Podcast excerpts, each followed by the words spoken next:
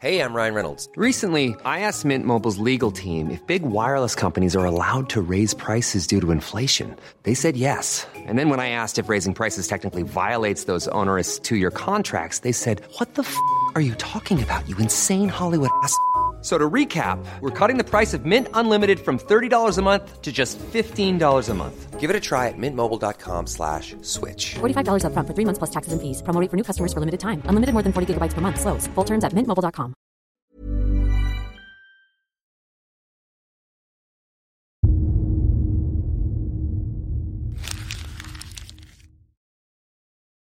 Seguirle el ritmo al país no es cosa fácil, pero en este espacio intentaremos, semana a semana y en 25 minutos, comprender juntos lo que sucede en el territorio que habitamos.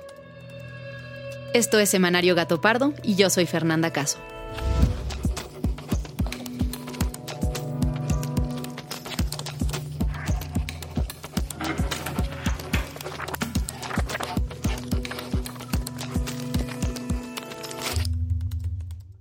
Son las 8.16 de la mañana y voy saliendo desde Polanco, en la Ciudad de México, rumbo al aeropuerto de Santa Lucía. Y bueno, pues les cuento cómo me va. En Waze dice que voy a hacer una hora con 23 minutos, cual sí es probable hoy porque la ciudad está vacía, porque es puente. El día de ayer, lunes, tomé la carretera a Pachuca con dirección al nuevo aeropuerto Felipe Ángeles. Llevaba un boleto para un vuelo rumbo a Guadalajara que saldría a las 11.30 de la mañana. Ya voy llegando, son las 9.20 en punto.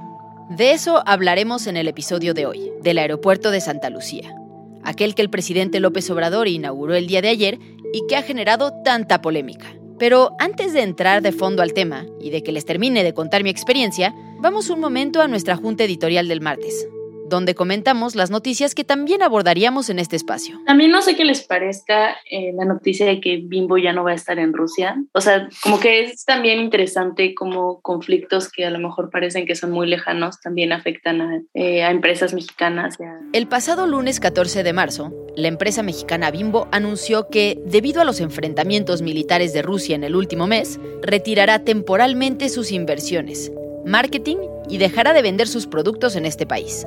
Este suceso no solo afecta a los ingresos económicos de la empresa, para la que Rusia representaba el 0.5% de las ventas netas, sino que daña considerablemente a las 362 personas que empleaba la sucursal de Moscú.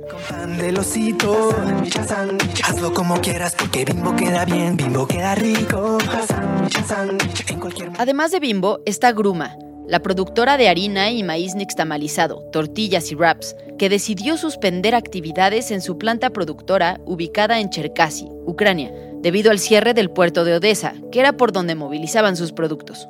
Comandantes, K8, nos atacan, blindadas. K8, K8, una aguililla, K8, heridos. Esta semana fue especialmente violenta. El martes pasado, el periodista Armando Linares López, quien vivía en Zitácuaro, Michoacán, fue asesinado a tiros dentro de su domicilio. A través del medio Monitor Michoacán, se dedicaba a investigar la corrupción en la región. Con él se suman ocho periodistas asesinados en lo que va del año.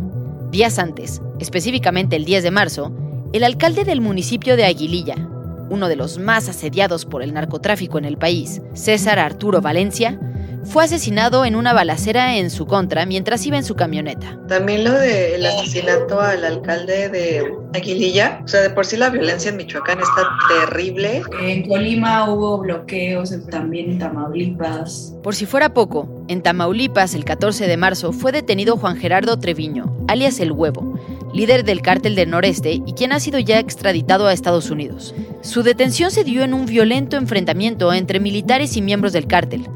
En consecuencia, el Consulado de Estados Unidos en Nuevo Laredo decidió cerrar de manera definitiva sus oficinas y recomendó a todos los ciudadanos estadounidenses no viajar al estado. Y en Colima, ese mismo lunes 14 de marzo se registraron narcobloqueos en puntos estratégicos del estado, donde al menos seis camiones de carga fueron incendiados. Tenemos que mocharle la mano al que robe, así, de simple. Yo presentaré una iniciativa al Congreso, a ver si los... La voz que escuchas es la del ex candidato a la presidencia Jaime Rodríguez el Bronco, quien en 2018 causó mucha controversia por decir que había que cortarle las manos a los rateros. Bueno, pues este personaje ha vuelto al ojo público. El actual gobernador de Nuevo León, Samuel García, lo denunció por malversación de fondos en el proceso de recolección de firmas para validar su candidatura como candidato independiente. Hasta el momento se sabe que el exgobernador ya ha sido vinculado a proceso y se le ha dictado prisión preventiva oficiosa. Y ahora sí, vamos al tema principal de esta semana. Santa Lucía, Santa Lucía.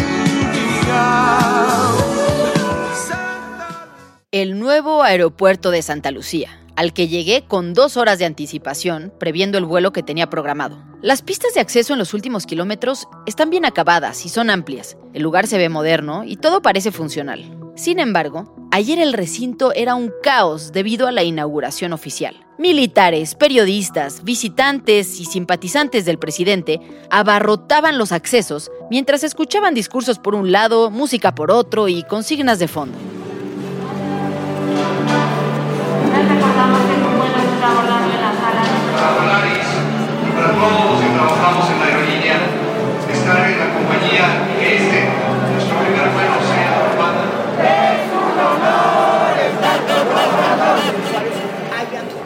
Pesar del gentío y el barullo, llegar al mostrador fue sencillo y no había mucha fila para documentar. Hola. Hola, muy buenos días. Buenos días, voy rumbo a Guadalajara. Sí, claro, ¿me permite su identificación oficial? Me tomó menos de 15 minutos documentar y pasar los filtros de seguridad. ¿La computadora tiene que ir a aparte? Ajá, no está bien así. ¿La dejo dentro de la maleta? Sí, no hay ningún. Es difícil saber si lo que viví será comparable con la experiencia de un usuario cualquier otro día en el aeropuerto. Primero, porque ayer había una tensión enorme por la inauguración. Era puente, son pocos los vuelos que salen todavía y hay muchas cosas que aún no están terminadas 100%. Pero les platico lo que vi. Los acabados en términos generales están bien. Los equipos de seguridad son modernos y el aeropuerto está decente. La documentación y el abordaje que yo hice sucedió sin contratiempos y sin demasiada espera. En el lado negativo todavía faltan opciones de comida, café y tiendas, pero parece que no van a tardar en abrir, porque varias de ellas ya están listas, pero no estaban dando servicio todavía por, el, por la ceremonia de inauguración.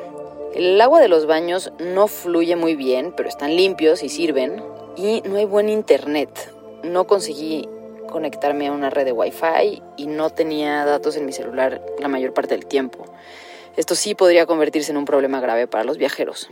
Finalmente decir, el aeropuerto funciona y mi vuelo salió puntual a las 11.30 rumbo a Guadalajara. Pero bueno, más allá de mi experiencia, la verdad es que se han dicho muchas cosas sobre esta construcción que han inundado la conversación. Que las aerolíneas no quieren volar desde ahí. Que será costoso. Que está feo. Que será muy complicado de llegar. ¿Realmente el aeropuerto de Santa Lucía será suficiente para satisfacer la creciente demanda de vuelos en México?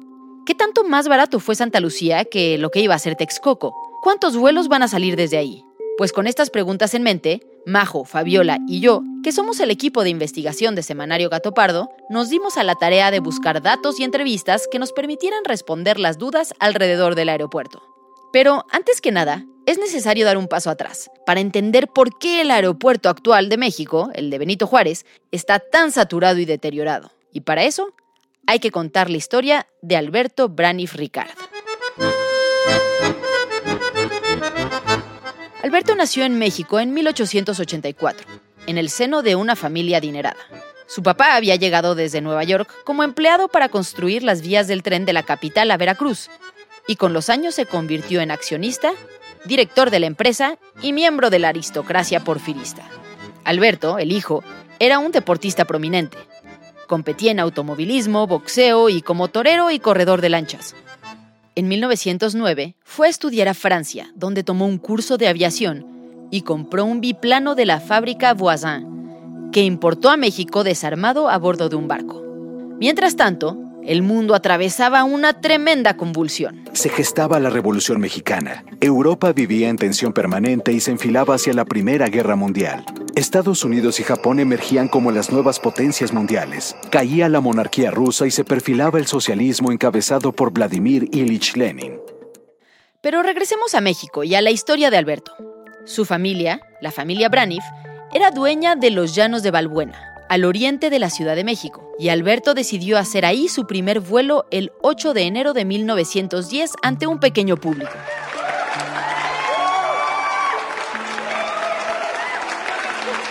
Al año siguiente, el presidente Francisco I. Madero hizo un vuelo ahí mismo y cuatro años después, Venustiano Carranza decidió construir el primer aeropuerto militar en ese terreno. Con el paso de los años, el número de vuelos aumentaron. Corría el año de 1921. El cielo mexicano daba la bienvenida al primer viaje comercial, con un avión que unía al puerto de Veracruz con la Ciudad de México. Los terrenos de Balbuena se convirtieron en el principal aeropuerto del país, primero para vuelos nacionales y después para vuelos internacionales.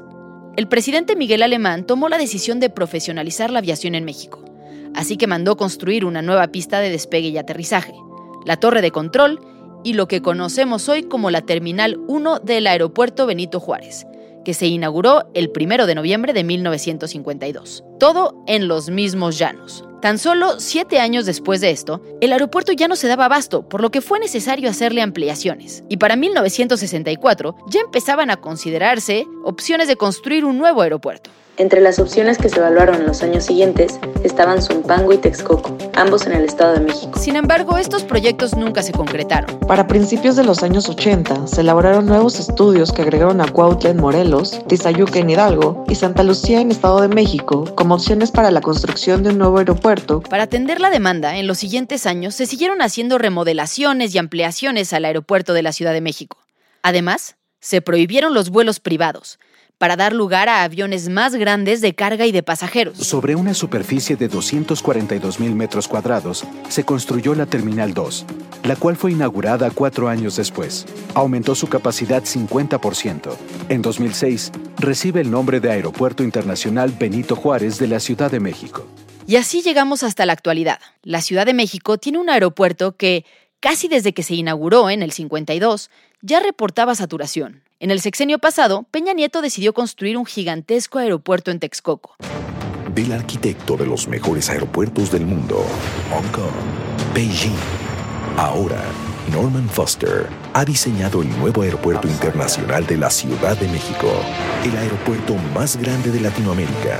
Pero desde su campaña, López Obrador anunció que iba a cancelar esa obra y luego lo confirmó con una muy extraña consulta ciudadana. Aún con el costo que implica cancelar esta obra, estoy convencido, lo puedo probar, de que fue la mejor decisión. Y desde entonces emprendió un nuevo proyecto, la transformación de la base aérea militar de Santa Lucía en un aeropuerto comercial.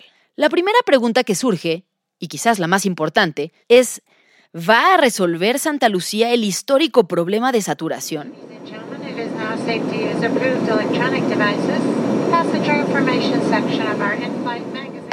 Hola Fer, oye, te mando la liga para el Zoom con Carlos Torres mañana a la una, ¿va? Hola, ¿cómo estás? Bien, ¿y tú? También muy bien, qué gusto saludarte. Igualmente, Fer. Carlos Torres es economista y especialista en cuestiones aéreas. Trabajó muchos años en Aeroméxico, donde se desempeñó como director de comunicación y asuntos públicos de la empresa. Ahora, entre otras cosas, es analista del sector aéreo y de turismo en diversos medios como N Media, El Economista, Milenio, Reforma y Excelsior. Pues este nuevo aeropuerto, el Aeropuerto Internacional Felipe Ángeles, va a tener una capacidad al menos estimada en esta primera etapa de 18 millones de pasajeros, que para tener un comparativo, pues respecto del Aeropuerto Internacional de la Ciudad de México previo a la pandemia, tiene una capacidad de atención a pasajeros de cerca de 50 millones de usuarios. Según me explica Carlos, es una práctica común en el mundo planear los aeropuertos por etapas. En el caso del Felipe Ángeles, que hoy tiene una capacidad de 18 millones de pasajeros anuales, este podría llegar a tener hasta 80 millones en 2050 según se tiene proyectado. Eh, sin lugar a dudas va a ser un aeropuerto grande, digamos en términos si lo comparamos con otros aeropuertos en México, particularmente el de Cancún. Los comparativos a nivel nacional son más o menos así. Después del aeropuerto de la Ciudad de México, que ha llegado a mover 50 millones de pasajeros anuales, los aeropuertos que tienen mayor capacidad son el de Cancún, el de Guadalajara y el de Monterrey. En 2019, Cancún movió 24 millones de pasajeros, Guadalajara 15 y Monterrey 11. Así que a pesar de que el aeropuerto de Santa Lucía es sustancialmente más chico que el actual de Benito Juárez, la realidad es que pronto podría convertirse en el tercero más importante del país, por debajo de Cancún. Vuela, vuela.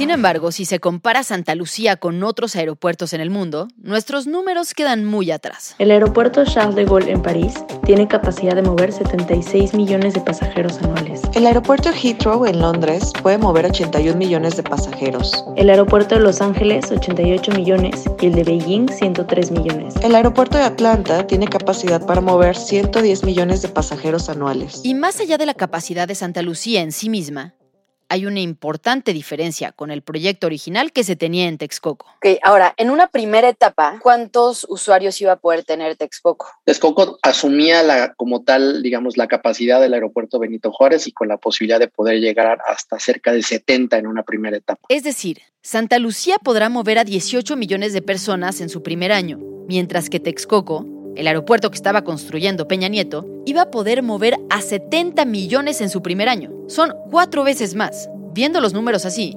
parece que no hay comparación entre un proyecto y otro. Sin embargo, estos números se tienen que tomar con cautela. Carlos me explica que para poder usar el aeropuerto de Texcoco, se habría tenido que cerrar el de Benito Juárez, porque la cercanía entre ambos hacía imposible operarlo simultáneamente. En cambio, Santa Lucía sí puede operar con el aeropuerto de la Ciudad de México. Siendo así, los 18 millones de pasajeros de Santa Lucía se suman a los 50 millones que actualmente ya se tienen, lo que da como resultado una capacidad total de casi 70 millones de pasajeros. Esto es lo mismo que iba a poder mover Texcoco. Si la capacidad de ambos proyectos no es entonces tan distinta, ¿por qué ha habido tanta crítica? Le pregunto a Carlos. La misma capacidad, pero con la diferencia de que no van a estar divididos en dos aeropuertos y no concentrados en uno solo y eso justamente te marca la diferencia para poder ser atractivo este punto de conexión respecto a las aerolíneas nacionales y sobre todo a las internacionales. Quizás la crítica más importante que tiene el aeropuerto Felipe Ángeles versus el aeropuerto de Texcoco que en su momento fue cancelado es que el aeropuerto Texcoco era un aeropuerto considerado como un centro de conexiones. Carlos me explica que la idea de Texcoco era hacer de México un punto de conexión para América Latina y para el mundo, algo que es mucho más difícil de hacer con aeropuertos dispersos en puntos tan lejanos como Benito Juárez y Santa Lucía. Para volar de Quito a Sao Paulo, ambos en Sudamérica, es necesario hacer una escala en Panamá, en Atlanta, en Miami o en Houston. Para volar de Guatemala a Punta Cana, en el Caribe, es necesario hacer una escala en Panamá o volar vía Atlanta y Nueva York. Según los defensores del proyecto de Texcoco, estos vuelos que hoy tienen que pasar por Panamá o Estados Unidos hubieran podido cambiar de base a México y generar turismo y derrama económica enorme para el país. Pero por otro lado, los detractores acusan que no hacía ningún sentido invertir tanto dinero en construir un nuevo aeropuerto en una zona con serios problemas hídricos como Texcoco, y que además obligaba a inutilizar el Benito Juárez, que sigue siendo funcional. López Obrador ha afirmado que México se ahorró cientos de miles de millones de pesos al cambiar el proyecto a Santa Lucía. Esta es una obra faraónica. Nuestro país no está en condiciones de invertir tanto dinero para resolver un problema que lo podemos atender de otra manera. Pero, ¿qué tan cierto es que hubo enormes ahorros? En los descuentos de la vida, en los descuentos de la vida. Pues para responder nuestras dudas sobre los costos, busqué a Jorge Andrés Castañeda, quien es economista y además maestro en asuntos públicos por la Universidad de Berkeley. En pocos años, Jorge se ha convertido en uno de los mayores analistas en temas económicos y presupuestarios del país. Fue director de investigación aplicada en Mexicanos contra la Corrupción y la Impunidad y colabora con regularidad en distintos medios impresos de radio y televisión. ¿Cuánto nos va a costar el aeropuerto Felipe Ángeles? Bueno, creo que esa es una cifra difícil de, de aterrizar, valga la redundancia, y decirlo de una forma comprensible. A ver, costó construir, según los documentos publicados por el periódico El Universal hace unos días, 116 mil millones de pesos. Eso fue lo que costó en recursos presupuestales construir este aeropuerto. Pero la historia no acaba ahí. La clave es cuánto costó cancelar el otro. Cancelar el aeropuerto de Texcoco tuvo un costo enorme que se debe sumar a lo que se invirtió en Santa Lucía. Hay que recordar que el esquema financiero de Texcoco funcionaba de la siguiente forma. Se emitieron bonos, es decir, se endeudó una empresa que se creó, Grupo Aeroportuario de la Ciudad de México, donde la garantía de esos bonos y el origen de los recursos con los que se iban a pagar esos bonos era la famosa TUA, primero del Benito Juárez, y cuando cerrara el Benito Juárez y abriera Texcoco, iba a ser la TUA de Texcoco. La TUA es la tarifa de uso de aeropuerto y es una especie de impuesto que pagan los usuarios al comprar un boleto de avión. Lo que pasó es que cuando se cancela Texcoco, se hace una renegociación de estos bonos y una recompra importante. Se habían emitido 6 mil millones de dólares en bonos. Se recompran 1.8 con el dinero, digamos, que quedaba ahí en caja, por lo cual quedan alrededor de 4.200 millones de dólares ahí que todavía se deben. Los bonos son préstamos que el gobierno pide al público y por los cuales da un comprobante. Para construir Texcoco, el gobierno de Peña Nieto consiguió 6 mil millones de dólares así. De esos 6 mil, ya había gastado una parte y le quedaban 1.800 guardados en el banco, los cuales México devolvió en cuanto López Obrador llegó al poder. Y para pagar lo que ya se había gastado, lo que AMLO hizo fue subir el costo de la TUA, que se cobra en Benito Juárez a los usuarios. Eso, que todavía debemos y estamos pagando con la TUA, equivale a aproximadamente 85 mil millones de pesos. Y mis 50 mil pesos que traía 100 billetes de a 500 son... Pero además, a estos bonos se tienen que agregar costos por penalizaciones y juicios derivados de la cancelación. El último dato publicado por la Auditoría Superior de la Federación en mayo de 2021 es que la cancelación Texcoco costó 113 mil millones de pesos. 113 mil millones por la cancelación de Texcoco más los 116 mil que según el diario El Universal ha costado la construcción de Santa Lucía, da un total de casi 230 mil millones. Texcoco, por otro lado, estaba programado para costar 285 mil millones.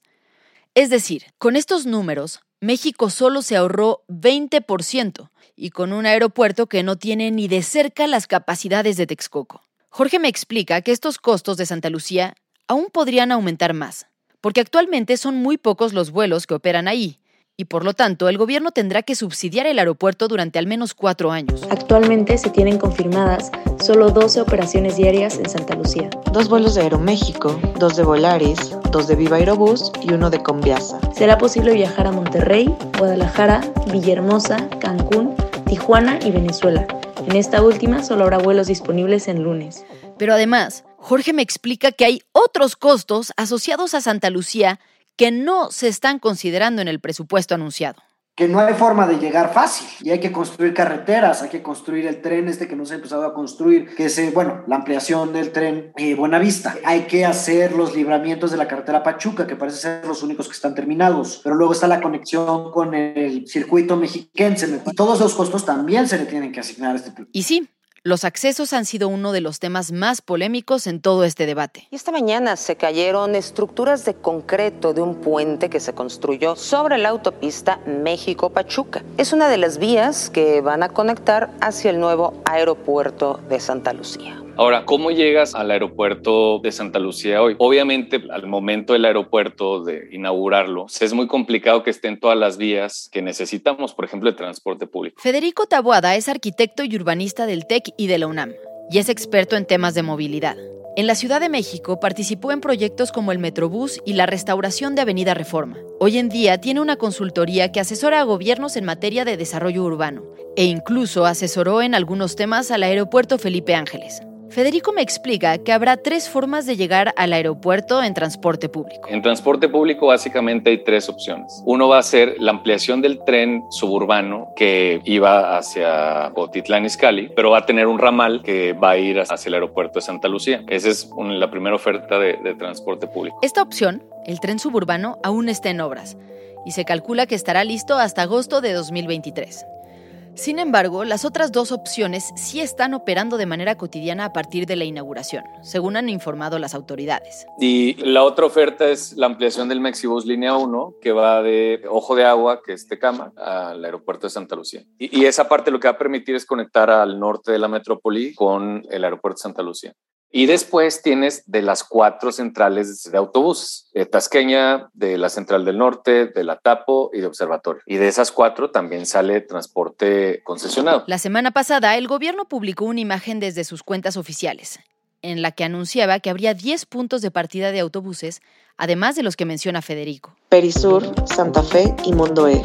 Cuautitlán, Aeropuerto Benito Juárez y Auditorio Nacional. World Trade Center, Indios Verdes, Ciudad Azteca y Toreo. Estas rutas se han anunciado con un costo de entre 50 y 150 pesos y calculan entre 42 minutos y una hora 40 de traslado. Estos tiempos me suenan muy poco creíbles para la Ciudad de México. Sobre todo, por ejemplo, saliendo de Perisur hasta el sur de la ciudad.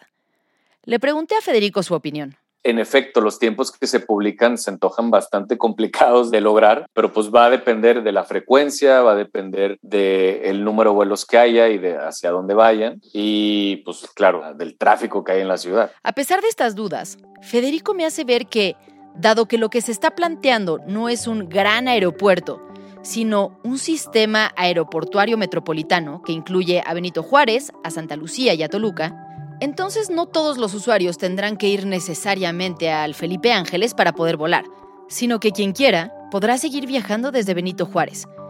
Por otro lado, como la TUA y los costos para las aerolíneas serán más bajos en Santa Lucía, seguramente los boletos serán más accesibles, y algunas personas preferirán volar desde ahí además de que se convertirá en un aeropuerto más cercano para habitantes de Hidalgo y algunos municipios del Estado de México. Creo que va a tener que ver una planeación metropolitana también seria en la cual se involucre al gobierno de la ciudad, al gobierno del Estado de México e incluso Hidalgo para poder conectar mejor a Santa Lucía. Entonces, creo que por el momento la oferta es adecuada, ¿no? Pero lo que tenemos que cuidar es que conforme vaya creciendo la demanda, vaya creciendo también la oferta de conexión hacia esa zona.